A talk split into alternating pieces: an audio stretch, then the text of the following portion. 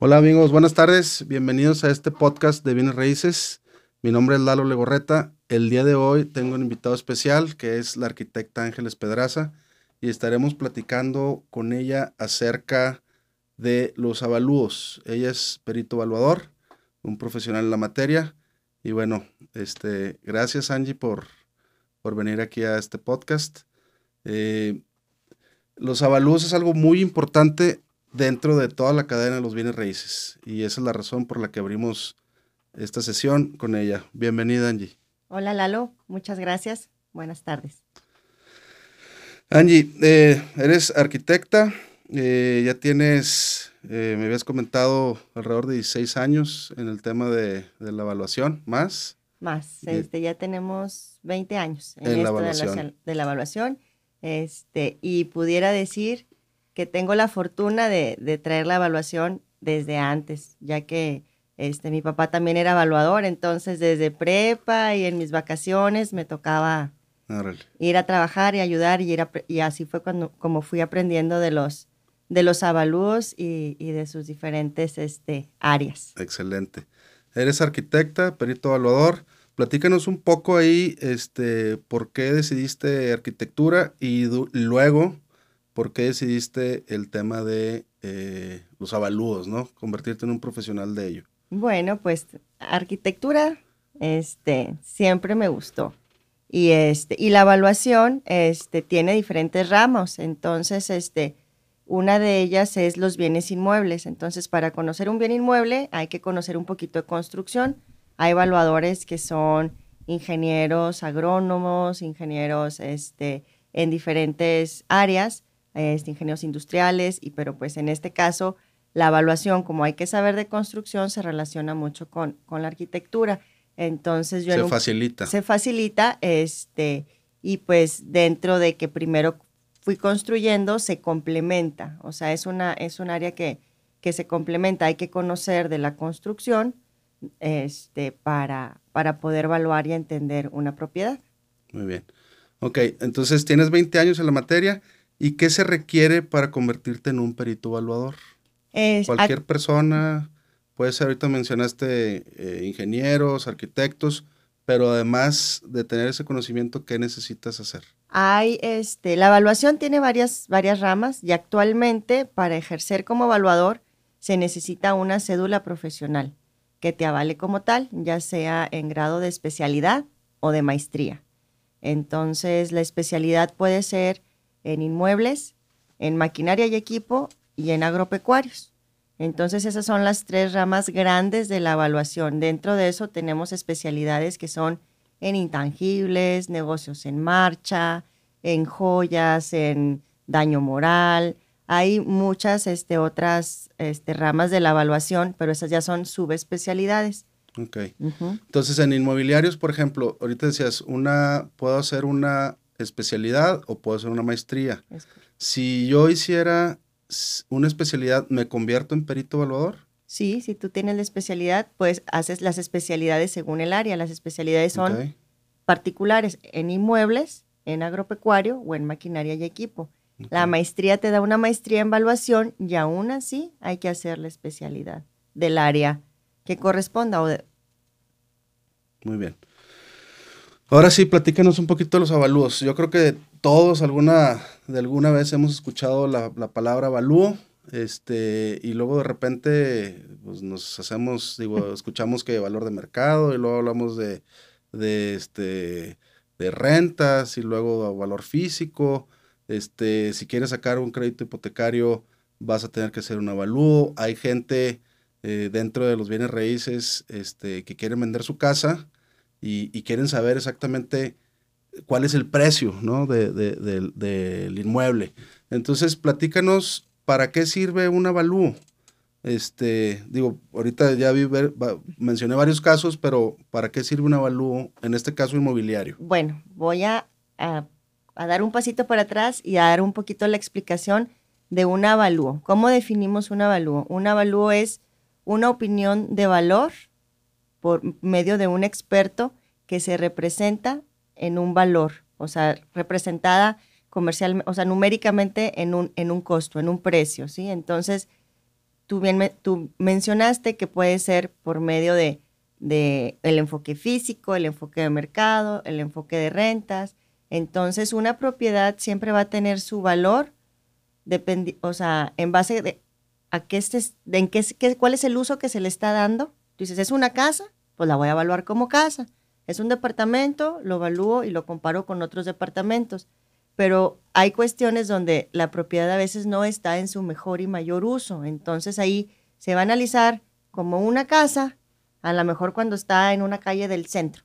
Entonces está en una zona comercial y a lo mejor su mejor uso sería como locales comerciales, pero pues voy a evaluarla como casa porque actualmente estoy viendo una casa.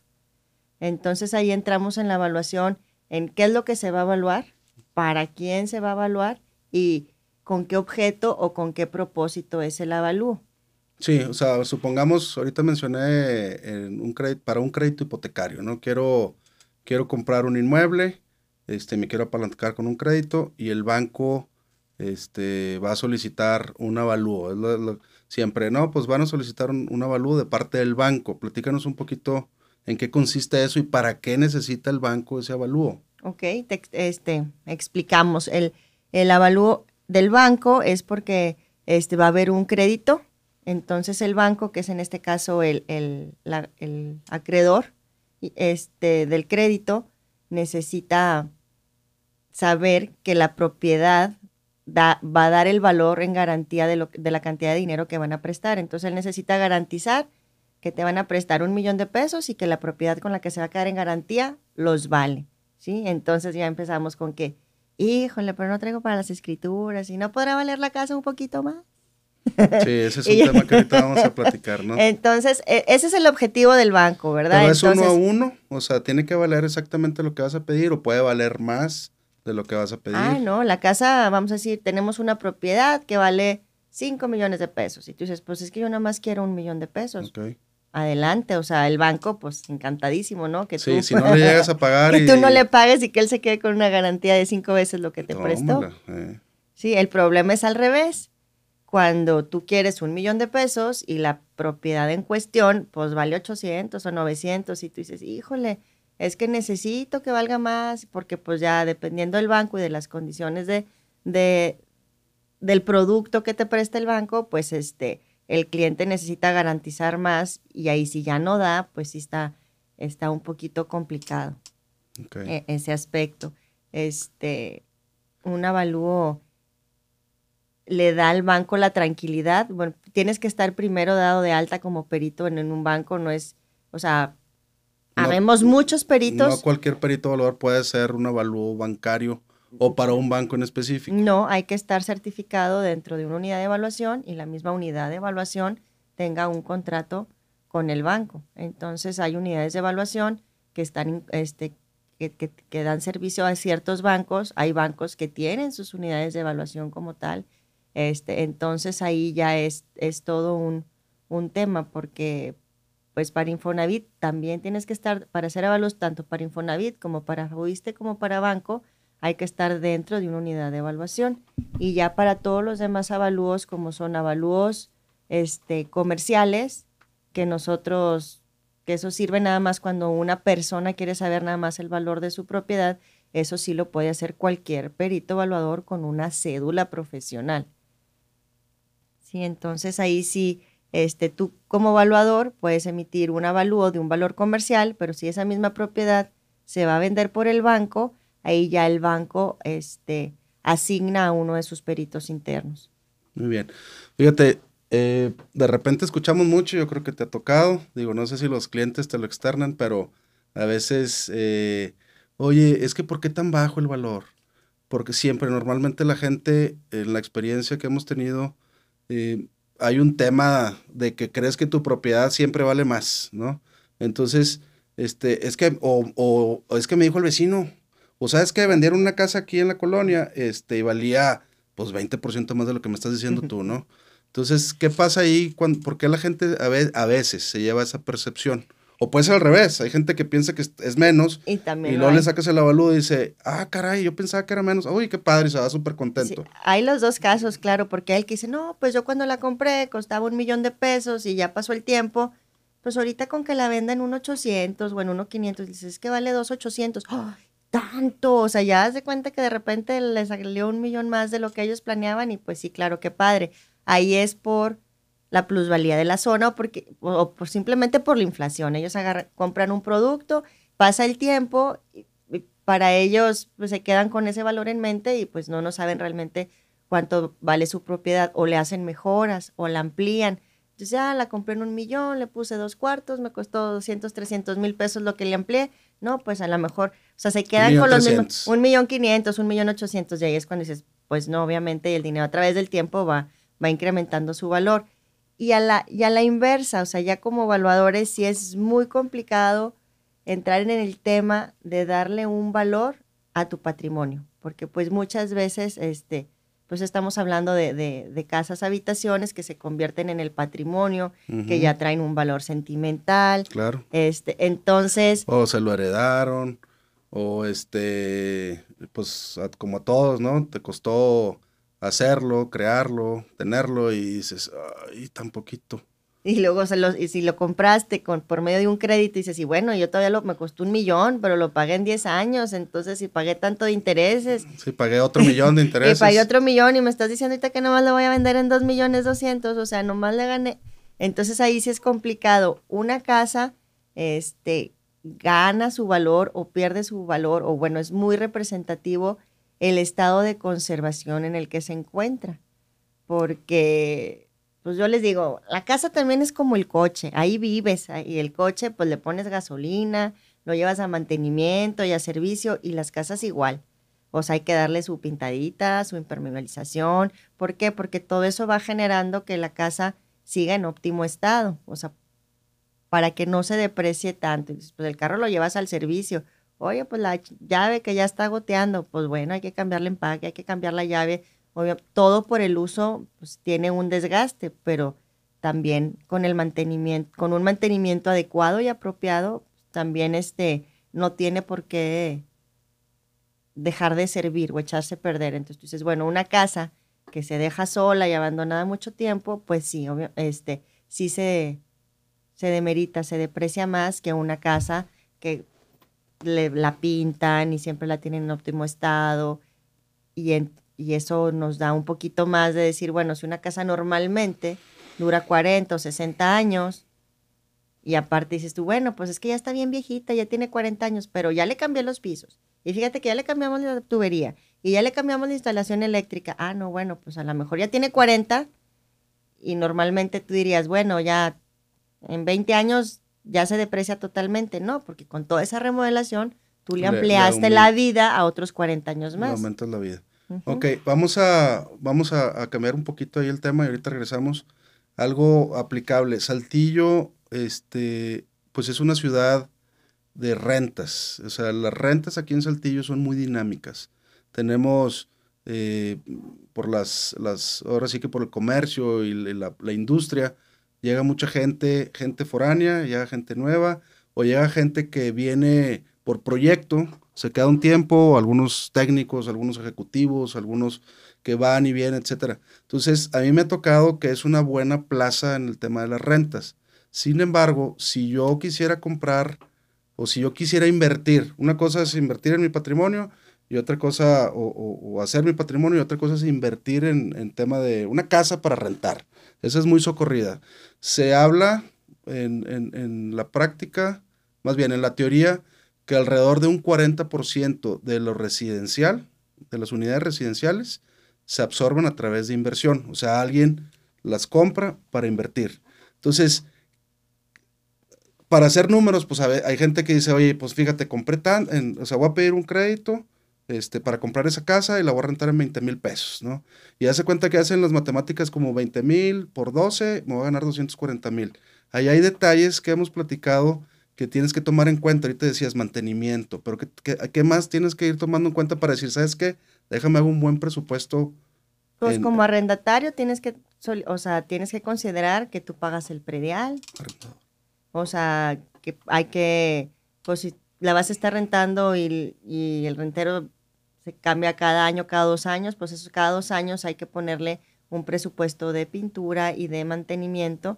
Este, y pues nada más. Sería mantenimiento. Entonces tú dices, bueno, voy a poner el ejemplo. Es que la rento y la rento en 20 mil. Entonces 20 mil para la bolsa. No, o sea, el ideal sería entre un 25% de lo que se recibe de la renta, en teoría se debe de separar para esos costos de mantenimiento, para que cuando tú dices, oye, pues si tengo una renta de 20 mil y voy a dejar mi 30% de colchón, quiere decir que voy a tener 600 pesos por mes. ¿Sí? 20 por, sí.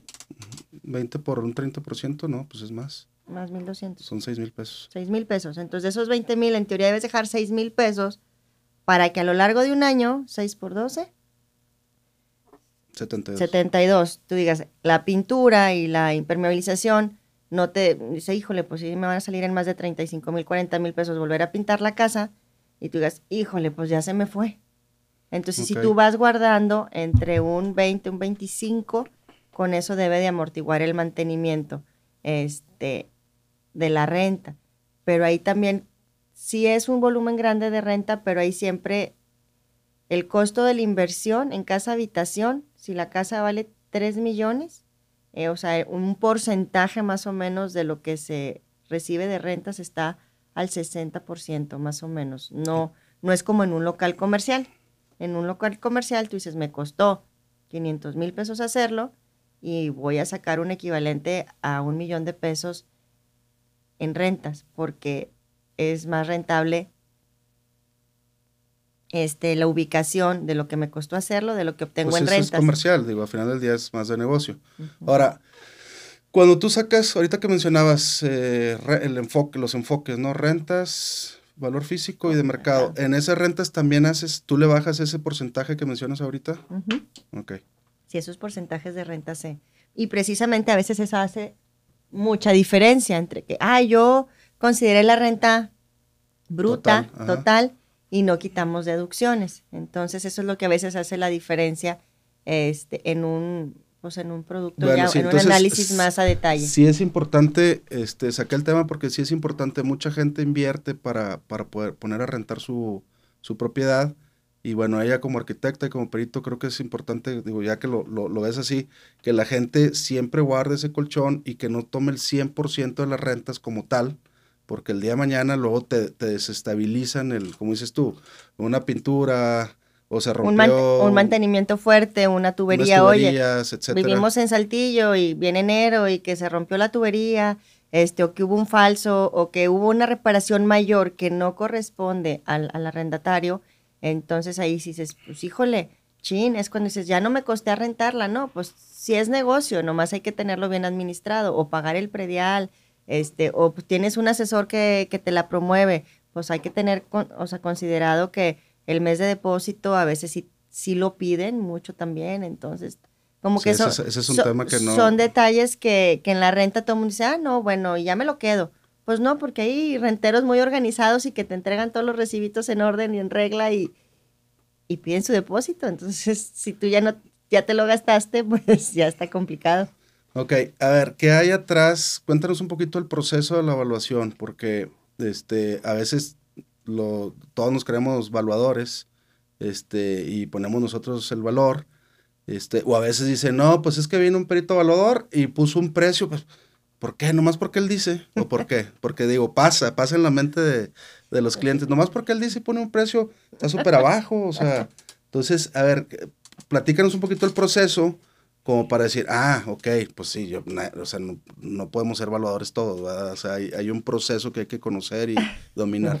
Aquí nomás, al respecto de este tema son dos comentarios. Uno es que el, avalúo tiene un objeto y un propósito, y a veces eso no es lo mismo, ¿sí? O sea, entonces nosotros determinamos por lo general un valor comercial. Ese es el común denominador de un avalúo para una institución de crédito, ¿sí? O sea, por comercialmente hablando hay que saber cuánto vale la propiedad, pero hay avalúos también para garantía, para un remate, para dación en pago. es- entonces Mm. ahí también ya tú dices, bueno, ahí ya me tengo que ir, ya hay tabuladores, ahí ya me tengo que ir al 70% del valor comercial. Ahí nomás puedo este, concluir con el enfoque del valor físico. ¿sí? Entonces ahí entre el objeto y el propósito del avalúo, ahí también es importante saber qué es lo que se está, qué es lo que se necesita para el avalúo. Y en el, y en el punto de, de, los, de los asesores, este, este, de los corredores, y voy a decir mucho eso, muchas veces se enfocan en el, en el costo físico. ¿El costo físico qué es? El valor del terreno más los costos de la construcción. ¿sí? Entonces tú sumas, pues el terreno en esta zona vale tanto y tanto tengo tantos metros de construcción, entonces agarran así directo y multiplican y dicen, esta casa debe de valer tanto. Pero no siempre aplica así, porque ahí en la en el valor físico se cuantifica todo, pero nunca va a valer lo mismo en un fraccionamiento si el terreno de al lado está en X el metro cuadrado en venta, lote baldío, y ellos dicen, ah, en mi terreno ah, también lo voy a multiplicar por eso. y no, porque pues esta, en este caso vamos a decir, tú compraste el terreno de esa casa hace 10 años. Entonces a ti te costó mil y a lo mejor ahorita vale tres mil. Entonces tú multiplicas por tres mil. Pues tampoco te lo voy a tomar a mil en el avalúo, pero tampoco a tres mil, porque no es un terreno baldío, ya es un terreno con una casa. Por la oportunidad, ¿no? Y lo que le va a dar el valor a esa propiedad es la casa. Está sobre un terreno y se le tiene que dar un valor al terreno, pero le va a dar más valor la construcción. Sí, pero, pero ahí algunas veces hemos comentado que, por ejemplo, un terreno eh, sin construir, el, precio por metro cuadrado es más caro porque tú tienes la posibilidad de hacer un proyecto ahí, A, B o C. Porque tiene y en el otro ya, ya, pues ya está la casa. Tienes un proyecto definido que ya te los, tienes un proyecto que te está limitando el uso. Ah, que si ya es una casa de un piso, pues ya, me voy a ir. La pudieras hacer de dos, va, pero sí, a lo pero ya, no tiene las condiciones. Pero ya no tiene tanto terreno y a lo mejor tú querías una casa de dos pisos y querías más jardín. Entonces ahí ya, ya te está limitando el proyecto porque ya tiene un proyecto encima. Y yo me voy a ir al otro ejemplo de dos casas en un fraccionamiento de un desarrollador donde son las dos casas iguales y dices tú, bueno, este, bueno, no, son dos casas en el mismo fraccionamiento pero diferente prototipo. Entonces una es de X superficie y la otra es 50 metros más de construcción. Y resulta que el que va a vender supo que la casa más alta se vendió en 2 millones de pesos y dice, ah, pues mi casa va a valer como un 800 porque es un poquito más chiquita. Pero entonces ahí dices, pues está a tres puertas de mi casa, la vendió así, fíjate que él tiene, él no tiene reja y yo sí, y lo que le da más valor, lo que hace más la diferencia en un, entre una casa y otra es la superficie de construcción. O sea, hablando del mismo fraccionamiento. Del mismo fraccionamiento. Esta casa tiene 100 metros, esta casa tiene 150. O sea, la de 150, si todos son, o sea, entramos en qué metros son habitables y qué metros no son habitables, porque lo que es la cochera, las terrazas, los pórticos, son losa, pero es una superficie accesoria. Lo habitable es lo más fuerte. Entonces, ¿qué estás vendiendo? Estoy vendiendo una casa de 80 metros cuadrados contra estoy vendiendo una casa de 140 metros cuadrados. Entonces ahí ya es la diferencia ¿no? de, de valor. Y, y, lo más importante es el valor físico contra el valor de mercado. ¿sí? Hacer una casa te cuesta, porque ahorita vamos a entrar en un tema muy complicado, de hice una casa y ya la remodelé y la pinté y fíjate que le puse los closets y las puertas en madera sólida que el otro. Entonces resulta que hay una casa de 3 millones y medio en un segmento de interés social. Entonces físicamente te costó remodelar esa casa 3 millones. O sea, su valor físico sí son 3 millones, pero a la hora de meter mercado, digo, pues híjole, todas las casas de esa zona Hay referencias iguales. Hay dos, son de dos millones y, y alguien que traiga dos, tres millones y medio, pues no va a querer comprar en esa casa. Y no te estoy diciendo que no valga. En ese fraccionamiento. En ese fraccionamiento, o sea, no te voy a decir que no valga todo lo que está invertido en esa propiedad. Sí los tiene, pero el mercado no los paga. Sí, entre más, yo, he escuchado que, obviamente otra vez para temas de, como de inversión, ¿no? Entre más normal hagas la casa, entre este, las características son como más comunes, más fácil de vender, ¿no? Acorde a la zona. Acorde a la zona, sí, sí, sí. Porque la, a la inversa es, puedes tener una vivienda muy sencilla en un fraccionamiento residencial, entonces, pues esa casa comercialmente hablando también está fuera del entorno. Y si yo voy a evaluarla, a compararla con casas de 5, 6, 8, 10 millones, dices, híjole, esta casa... Pero ahí qué pasa? ¿Le sube el valor o, no? El valor físico va a estar muy alto porque el terreno va a estar muy alto porque a lo mejor está en una zona residencial, pero a lo mejor tiene una casa o tiene una construcción equiparable a una calidad de un segmento dos, tres veces inferior a la zona en la que está el, este, o sea, puesta. Ok. Eh, platicábamos previamente, eh, creo que es importante también para que la gente se haga un criterio al momento que quiera vender su casa o que quiera invertir, este, para que tengan una noción, ¿no? Digo, al final del día siempre recomiendo pues ir con un, con un profesional, en este caso de, de, valor o de avalúos, pero ¿qué le, qué le da ¿qué le da valor a tu casa o qué le puede quitar valor a tu casa? Porque al final del día, este, digo, habrá que, habrá clientes que dicen, pues yo voy a construir mi casa para toda la vida o a lo mejor para los próximos 30 años y a lo mejor veo si me cambio una de una planta cuando esté ya más grande. O hay gente que dice, pues esta es mi casa y aquí me voy a quedar. Entonces, este, la empiezan a construir mucho a su gusto o así. ¿Qué, qué le quita valor o qué le da más valor a una propiedad? le da valor este, que, tenga un diseño funcional. Sí, o sea, ahora sí que en gusto se rompen géneros. Eh, ahí sí no hay, no hay ninguna, no hay ninguna tabla ni nada preestablecido. Pero tú dices, oye, tengo una casa, este, funcional. ¿A qué me refiero funcional? Pues que no tengas que pasar por la cocina para llegar a una recámara, que no tengas el baño pegado a la cocina, o sea, cosas o sea, agradables a la vista. Tú dices, bueno, una casa funciona y dices, X número de recámaras, que si la quiero abajo, que si la quiero arriba, o sea, que si tiene el baño adentro o no, cada una con closet, eso ya es a cada gusto, pero eso no le da ni le resta más valor. Eso al, fin, al final de cuentas es una casa funcional, tres recámaras, dos baños o un baño y medio, o sea, funciona. ¿Qué, qué le quita valor? pues sí, proyectos o chipotes que de repente dices, este, que se vea la casa sin diseño. Eso sí se nota. Este, aunque sea una casa chiquita, tú dices, bueno, cuartos sin ventanas, baños sin ventilación. Esos son, esas son cosas que, que le quitan valor. O sea, son detalles en el diseño que hacen que la vivienda sea menos agradable o habitable y que su diseño no sea óptimo. ¿Por qué? Pues porque tú vas a una casa quieres estar a gusto. Una cocina sin ventilación pues, no es un proyecto funcional.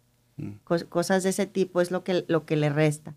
Este, y lo que le da valor, pues siempre le va a dar valor una casa en, en buen estado, agradable, muchas cosas que es que le puse, le puse, por ejemplo, le puse protecciones, le puse este mini split, le puse, entonces empiezan todos, todos los elementos adicionales de la casa que unas son desmontables y otras no. Por ejemplo, tú dices, es que tiene unos candiles y los abanicos y los mini splits. Se consideran en el valor como instalación, como instalaciones especiales, pero si pasado mañana tú te vas de esa casa y te gustaba mucho ese candil, te lo puedes llevar, no se tiene que quedar. Igual el mini split.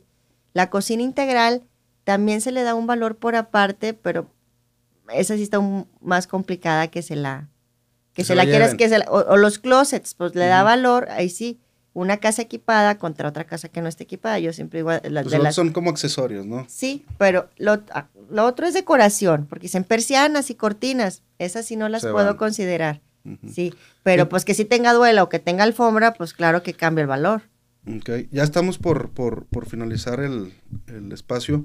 ¿Qué, ¿Qué otras son, por ejemplo, darnos una idea, qué otras son este, instalaciones especiales que, debemos de tomar en cuenta? Las instalaciones especiales se consideran bardas, banquetas, este, los mini splits, la alberca, la aljibe, el hidroneumático, este,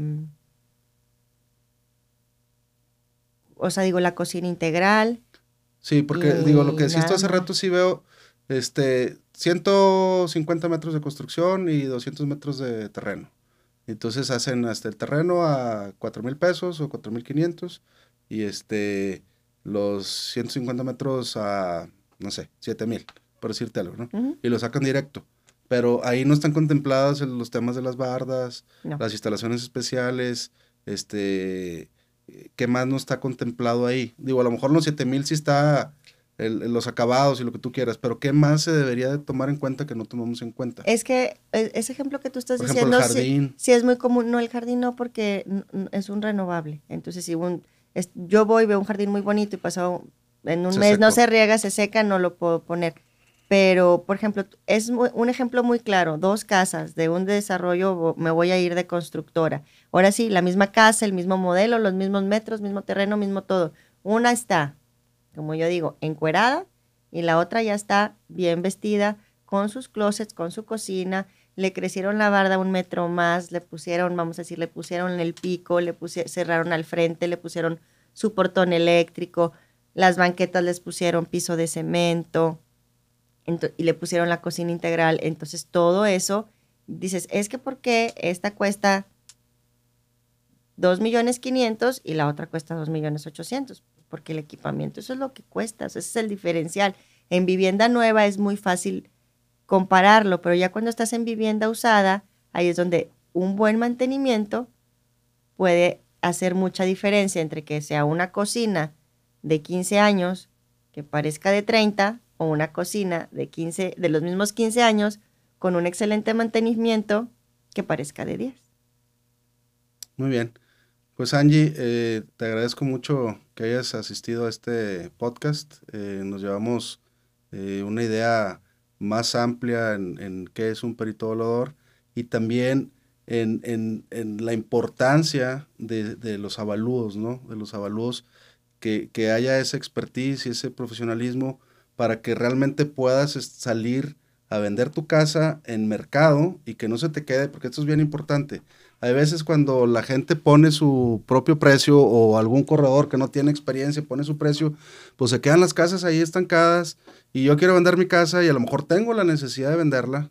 A lo mejor no nomás es un proyecto que quiero hacer con, ese dinero, sino que realmente necesito venderla porque, por una necesidad. Y, no se vende, y no se vende, y no se vende. Oye, ¿y por qué no se vende? Y mucho, la mayoría de las veces, tiene que ver con el precio. Entonces es bien importante eh, contar con un avalúo para que realmente tú puedas estar en el tema de mercado, ¿no? Eh, ¿qué, más te gustaría agregar al respecto en ese sentido? No, pues ahora sí que es un, gusto, un placer haber estado aquí con ustedes y, y, como yo siempre digo, el tema de la evaluación no tiene, no tiene fin. Hay muchas, este, muchos usos, muchas aplicaciones. Ahorita nos enfocamos un poquito al hipotecario, este, pero una, una propiedad o sea, ya sea un terreno, una casa, este, una bodega, o sea, tiene muchos usos. Hay que checar que, es, eh, como tú comentas, tener el valor adecuado para una venta. O la otra cosa es, ¿qué quiero hacer? ¿Lo quiero rentar? ¿No lo quiero? O sea, ¿qué quiero hacer con mi propiedad? ¿Para qué quiero saber su valor? Oye, pues es que, pues nada más para venderlo, o nada más porque no lo vamos a repartir, o porque somos unos socios y necesitamos saber cuánto, con cuánto porcentaje tiene que entrarle cada quien. Es un tema muy bonito, a mí me encanta, me apasiona eh, y, y sí, hay que, la sugerencia es vayan con un experto este, para que los apoye en todo momento y, puedan sacarle el mejor provecho a su, a su patrimonio o tomar la mejor decisión al respecto para su dinero. Muchas gracias, Angie. Gracias. Pues bueno, amigos, este, eh, este es el, el, primer, el primer espacio que tenemos en Bienes Raíces. Esperamos vernos pronto. Muchas gracias nuevamente. Saludos. Buenas tardes, hasta luego.